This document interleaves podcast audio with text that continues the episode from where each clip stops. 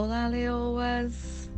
Vamos continuar o estudo, vamos terminar de nos despertar, o Despertar da Leoa, de Elizabeth Vere. Creio que hoje a gente finaliza já o capítulo 9, que tem o título As Leoas Vivem na Luz e Caçam no Escuro. Vamos falar sobre caçando no escuro. Recentemente, eu tive a chance de caçar no escuro enquanto eu percorria as favelas sombrias da Índia. O que eu encontrei no escuro me surpreendeu.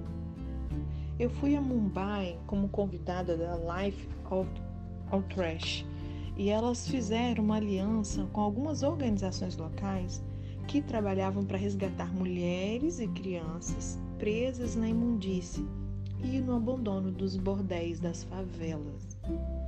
O povo indiano ele é lindo e a sua cultura pode ser graciosa e gentil, mas as condições das favelas são deploráveis. O que testemunhei fez o ambiente do filme Quem Quer Ser um Milionário?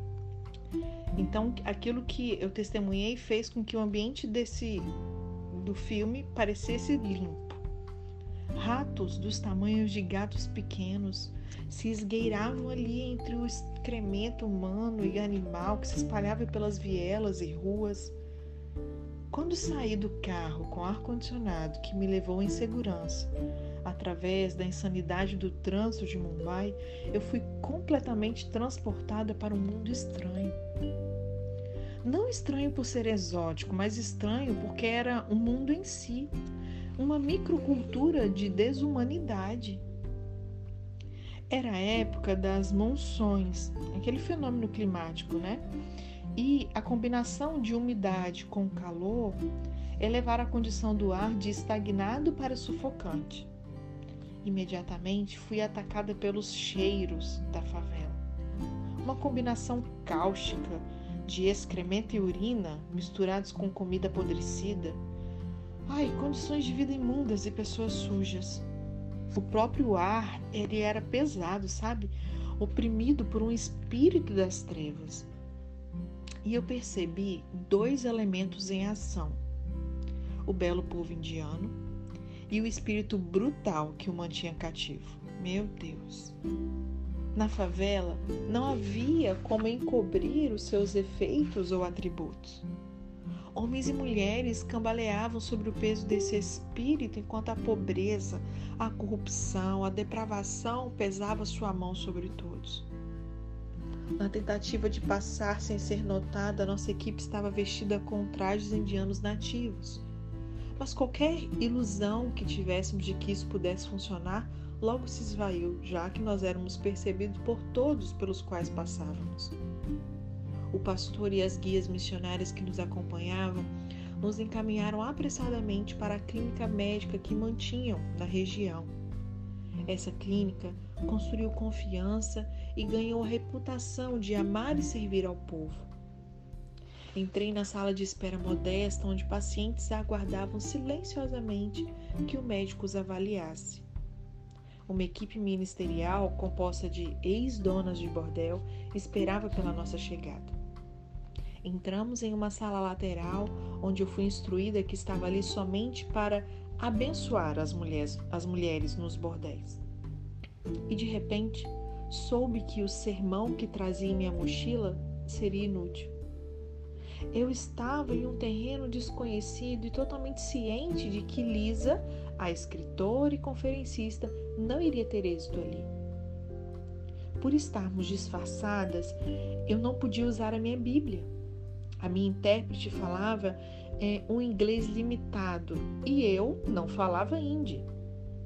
O contato com aquelas pessoas só podia ser feito pelo Espírito de Deus. Para captar tudo o que pudéssemos das histórias delas, colocamos um microfone dentro da única túnica que amarramos ao fio ao redor da minha cintura, prendendo o microfone a um gravador preso nas minhas calças. Uma câmera escondida, câmera escondida estava disfarçada entre as voltas da encharpe preta que envolvia pesco, o pescoço de uma outra mulher. Demos as mãos, oramos e entramos nas ruas barulhentas. Eu tive uma sensação imediata de estar sendo observada. Mas esse olhar parecia mais triste do que hostil. Olhei para cima e vi do outro lado da rua uma janela de segundo andar que emoldurava o rosto de uma bela garota asiática. Eu diria que ela não tinha mais que 15 anos de idade. Seu rosto jovem exibia um misto de dor e desesperança. Só então eu percebi que ela estava atrás de grades, trancada em um bordel. Como responder a um olhar como aquele? Um sorriso não pode ser compartilhado. Eu não podia sacudir a cabeça e arriscar que ela interpretasse a minha reação como um julgamento ou um desgosto. E eu correspondi ao seu olhar até ela olhar para o outro lado. Quando olhei para baixo, eu vi uma escada. Em sua base estava sentado um grupo de homens irados. Eles encontraram meu olhar com um desdém declarado, como se dissessem: quem vocês pensam que são? Vão embora. Vocês não pertencem a este lugar. E sem dúvida eu não pertencia mesmo. Nenhum ser humano criado à imagem de Deus pertencia a um lugar tão terrível. Aquele não era um lugar ao qual pertencer, era um lugar do qual fugir. Uma das mulheres sentiu a minha angústia e colocou o braço ao redor da minha cintura e disse: Venha, vou ajudá-la a atravessar a rua. Ela me guiou em meio às pessoas, às bicicletas e aos carros que viajavam por ruas enlameadas, sem regras ou faixas. Depois de um dia na favela, eu aprendi que a única regra para pedestres era não parar depois de ter começado a atravessar a rua. Você continua andando em frente destemidamente, independentemente de quantas bicicletas, moto, carro venham na sua direção. Uma vez hesitei no meio da via e duas ex-donas de bordel me rodearam e me empurraram adiante enquanto sacudiam a cabeça. Não pare! Nós a protegeremos. E elas o fizeram. O primeiro bordel ao qual chegamos tinha uma área comum de não mais de um metro e meio por dois metros e meio. Era ali que os clientes esperavam pelas garotas para atendê-los. Era ali também que as mulheres se reuniam para cozinhar, socializar e cuidar de seus filhos. Da sala sombria, elas podiam observar a miséria da rua do lado de fora. Nesse ambiente, um grupo de mulheres destruídas havia se reunido para ouvir sobre o amor de Deus. Entrei e não pude evitar perceber outra porta. Ela estava levemente coberta por uma cortina e levava a um corredor estreito alinhado com fileiras do que pareciam cabinas de banheiros. Mais tarde, eu soube que era ali que as garotas dormiam e atendiam seus clientes. Olhando para esse corredor, eu observei que algumas portas estavam fechadas, o que podia significar que alguma garota estava descansando ou ocupada e voltei a minha atenção para as mulheres que estavam diante de mim. Elas cobriam o chão e a área para sentar que rodeava ambos os lados da sala. Amontoando-se sobre os véus, elas olhavam desconfiadas para nós enquanto entrávamos em fila. A intérprete as saudou em hindi e elas ouviam atentamente e respeitosamente acenaram no estilo indiano único. Não demorou muito até que ouvi o meu nome na mistura de palavras em hindi. As cabeças se voltaram na minha direção. Dei uma olhada desesperada para o pastor. Ele respondeu levantando o braço e repetindo a advertência anterior. Abençoe-as. Elas estão esperando por você. Estão aqui há duas horas te esperando. Me apresentei, disse de onde eu vinha, Disse a elas que tinha quatro filhos e um neto a caminho. Minhas palavras pareciam vazias e ocas aos meus próprios ouvidos. O que que minhas referências de vida poderiam significar para aquelas mulheres? Tudo que elas conheciam desapareciam diante da minha normalidade norte-americana. Mas elas foram educadas e acenaram ligeiramente. Compartilhei como havíamos viajado uma grande distância para que elas soubessem que não estavam sozinhas. Mulheres do mundo inteiro tinham elas no seu coração e choravam pela dor delas. O que, que isso queria dizer? Elas não estavam sozinhas? A notícia sobre o desespero delas havia escapado das favelas? Outras choraram por suas perdas? Contei a elas quantas mulheres levavam as filhas da Índia escondidas em seus corações perante o trono de Deus em oração. Os rostos delas começaram a brilhar com lágrimas silenciosas. Às vezes eu me pergunto se realmente entendemos o poder é, da concretização de uma conexão. Não estamos sozinhas em nossas lutas. Não estamos sós em nossas esperanças. Jesus prometeu estar conosco. Eu confessei o meu arrependimento pessoal. Como em minha juventude, eu desperdiçara a mesma pureza sexual e dignidade que havia roubado delas à força. Eu tinha escolhido a promiscuidade, porém, mais tarde, abri a porta para Deus e o seu amor inundou a minha vida e me salvou da destruição. E elas se inclinaram para mim. Eu senti o Espírito iluminar cada uma daquelas mulheres. Elas não eram uma coleção de mulheres, elas eram filhas individuais. Toquei cada um dos rostos um por um e confiei que Deus, do mesmo modo, estenderia sua mão e acentuaria as minhas palavras humanas com o seu espírito. Enquanto eu fazia contato, eu declarava suavemente: Deus tem um plano para sua vida.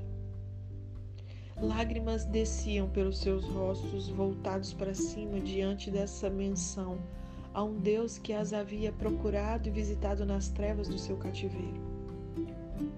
Elas sabiam intimamente o que significava viver sob a opressão e os esquemas de outros. Cada garota estava vivendo um pesadelo que outra pessoa planejara para sua vida. Cada uma das mulheres que eu entrevistei, elas foram raptadas ou enganadas sendo lançadas numa vida de cativeiro sexual. Elas tinham sido levadas cativas pela promessa exatamente daquilo que eu agora oferecia, que era esperança. Cada uma usara algo mais, um emprego melhor, uma educação melhor, ou apenas ser amada. Algumas esperava, esperavam escapar da pobreza cruel de suas aldeias essas mulheres ouviram mentiras de homens e mulheres em quem um dia confiaram. Não é que elas escolheram se prostituir como nós vemos aqui no Brasil, não, é um caso totalmente diferente. Eram histórias de tios, maridos, irmãos, primos e tias e até de amigos que venderam elas. O sonho delas de uma vida melhor foi usado para traí-las. E eu pedi que elas tivessem esperança novamente para confiar em Jesus, o Filho de Deus que não podia mentir. Também disse outras coisas a elas, coisas que agora esqueci. Frases e palavras que, se fossem repetidas nessas páginas, poderiam soar infantis ou terapêuticas em nossa sociedade ocidental. Mas no momento, foram palavras inspiradas pelo céu. Sem qualquer som de trombetas, uma atmosfera do céu invadiu aquela área apertada. Uma conexão havia sido feita quando elas responderam ao Deus vivo que oferecia esperança a cada uma delas. Ao sentir essa mudança e a minha inadequação para me comunicar, me voltei para o pastor. Ele orou com aquelas mulheres e por elas. Quando ele clamou ao céu, as mulheres do nosso grupo se moveram para o meio daquelas filhas preciosas e abraçaram cada uma, cercando-as ali em oração. Naquele momento, parecia que as paredes tinham recuado. Percebi um cliente enquanto ele saía, puxando o fecho das suas calças e lançando um olhar de desgosto sobre o ombro. Nós éramos os visitantes incomuns.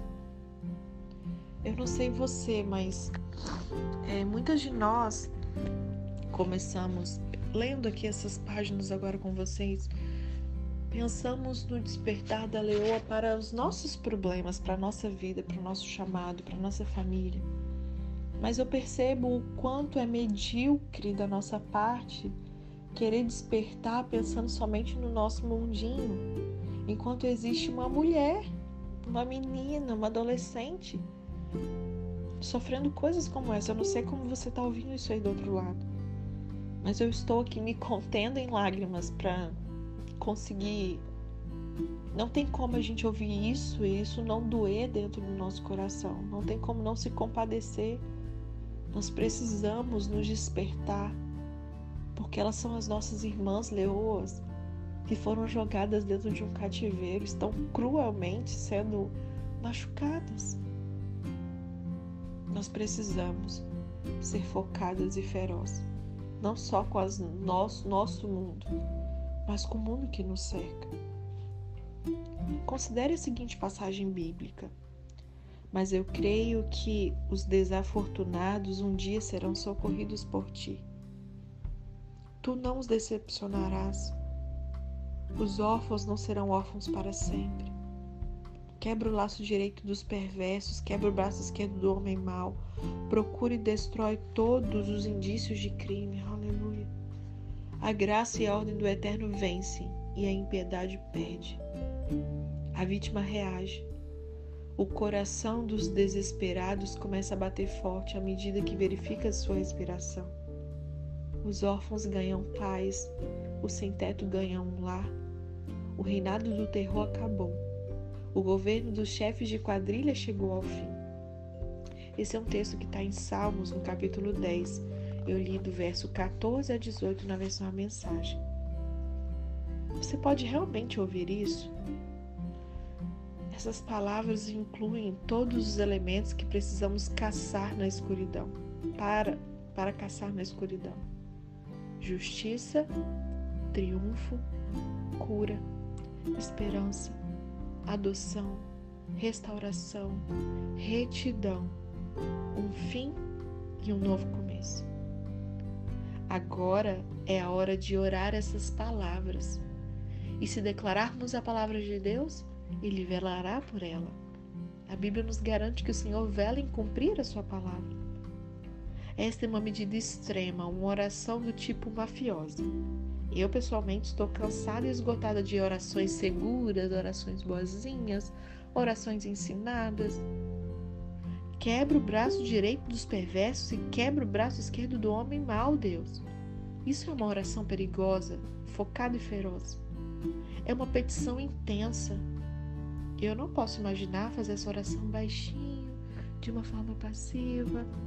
Na verdade, o Salmo 10 é a promessa de Deus que eu tomei como espada quando eu viajei recentemente para o sudoeste da Ásia. Todas as vezes que eu via a injustiça, eu brandia essa espada. Seja focado e feroz na oração. Feche os seus olhos para o óbvio e contemple uma visão de restauração e justiça. É isso que Deus quer trazer à terra. Algo que tem sido muito forte no meu espírito é o quanto Deus ele tem elevado o nível de justiça sobre a terra. Existem pessoas que precisam que você feche os olhos e as veja quando você ora.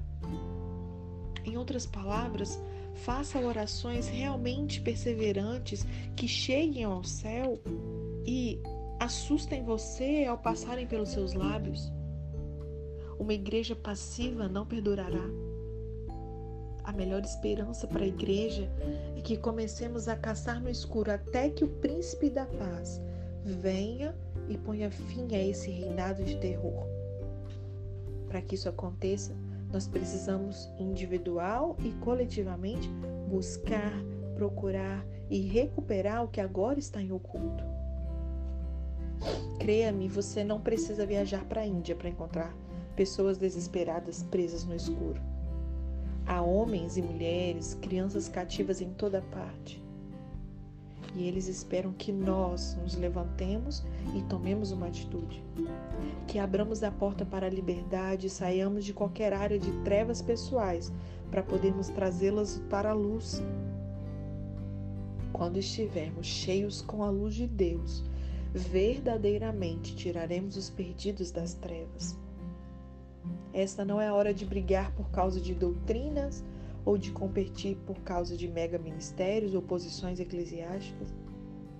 Nós deveríamos estar servindo em vez de nos comparando e nos posicionando em busca de poder. Nós deveríamos ter vergonha desse tipo de conduta. Acorde. Os órfãos estão esperando por adoção e cuidados em todos os níveis. Milhares de pessoas solitárias e isoladas estão orando e esperando que, apesar de todas as aparências, elas não estejam sós. Mostrei o conceito aqui da caça no escuro numa escala maior e internacional ao compartilhar nessas páginas a história da dor e do tráfico na Índia, mas ela deve lhe servir como perspectiva. Não imagine que a sua dor ou a dor dos que a cercam são inexpressivas. Deus está perto de todos os que sofrem. A agonia do cativeiro, do isolamento, da traição, do estupro, do abuso, da desesperança, ela visita pessoas de todas as nações.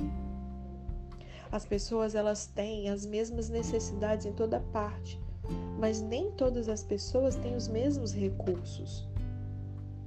Vamos ser mordomos fiéis, multiplicar a nossa prosperidade bem. Você é abençoado em abençoar outros. Inúmeros lugares precisam da bênção que você pode dar. Você não precisa ir longe para dar. A desesperança pode ser encontrada no seu local de trabalho, na loja onde você costuma comprar. O abuso pode estar acontecendo no casamento de uma amiga sua. O isolamento pode ocorrer entre pessoas com quem você adora. Seus filhos podem se sentir traídos por alguém na escola. Muitas vezes, o próprio ato de dar esperança a outros se torna a nossa cura. Pessoas em todo mundo precisam do amor e do valor que Jesus Cristo agrega à alma humana. Quer elas se escolham, encolham ali em cantos de pobreza avassaladora, se sintam em torres de marfim que descansem de forma inquieta em um castelo de cartas. As linhas foram traçadas, os limites foram estabelecidos. A vida e a morte e destruição. A esperança e a desespero há luz e há trevas. As dimensões nunca foram mais claras e o que está em jogo nunca foi tão precioso. As leoas vivem na luz e caçam no escuro. Assim, mulheres corajosas não consigo imaginar um exemplo melhor de como nós devemos nos conduzir. Eu creio que você que está me ouvindo né, que estamos com os livros em nossas mãos, alguns de vocês têm acompanhado com o próprio livro em mãos, porque você é uma filha da promessa. Você escancarou a porta. Agora, aprenda a viver e descansar na gloriosa luz de Deus. Vamos viver levemente juntas também. Não permita que a ansiedade ou a preocupação te isole ou te oprima. Vamos abrir bem os olhos e aprender a ver no escuro a olhar além e ver corações e as coisas que estão escondidas. Juntas vamos caçar no escuro e trazer outras para a luz de Deus. Como a leoa, vamos atingir o equilíbrio entre estar relaxada e aberta, intensa e feroz. Descansar nele, relaxar umas com as outras e juntas ser ferozes diante das trevas. Amém? Assim a gente finaliza o capítulo 9. E amanhã, vamos deixar para amanhã o início do capítulo 10, o penúltimo capítulo, que vai falar sobre andando com um leão. Amém? Deus te abençoe.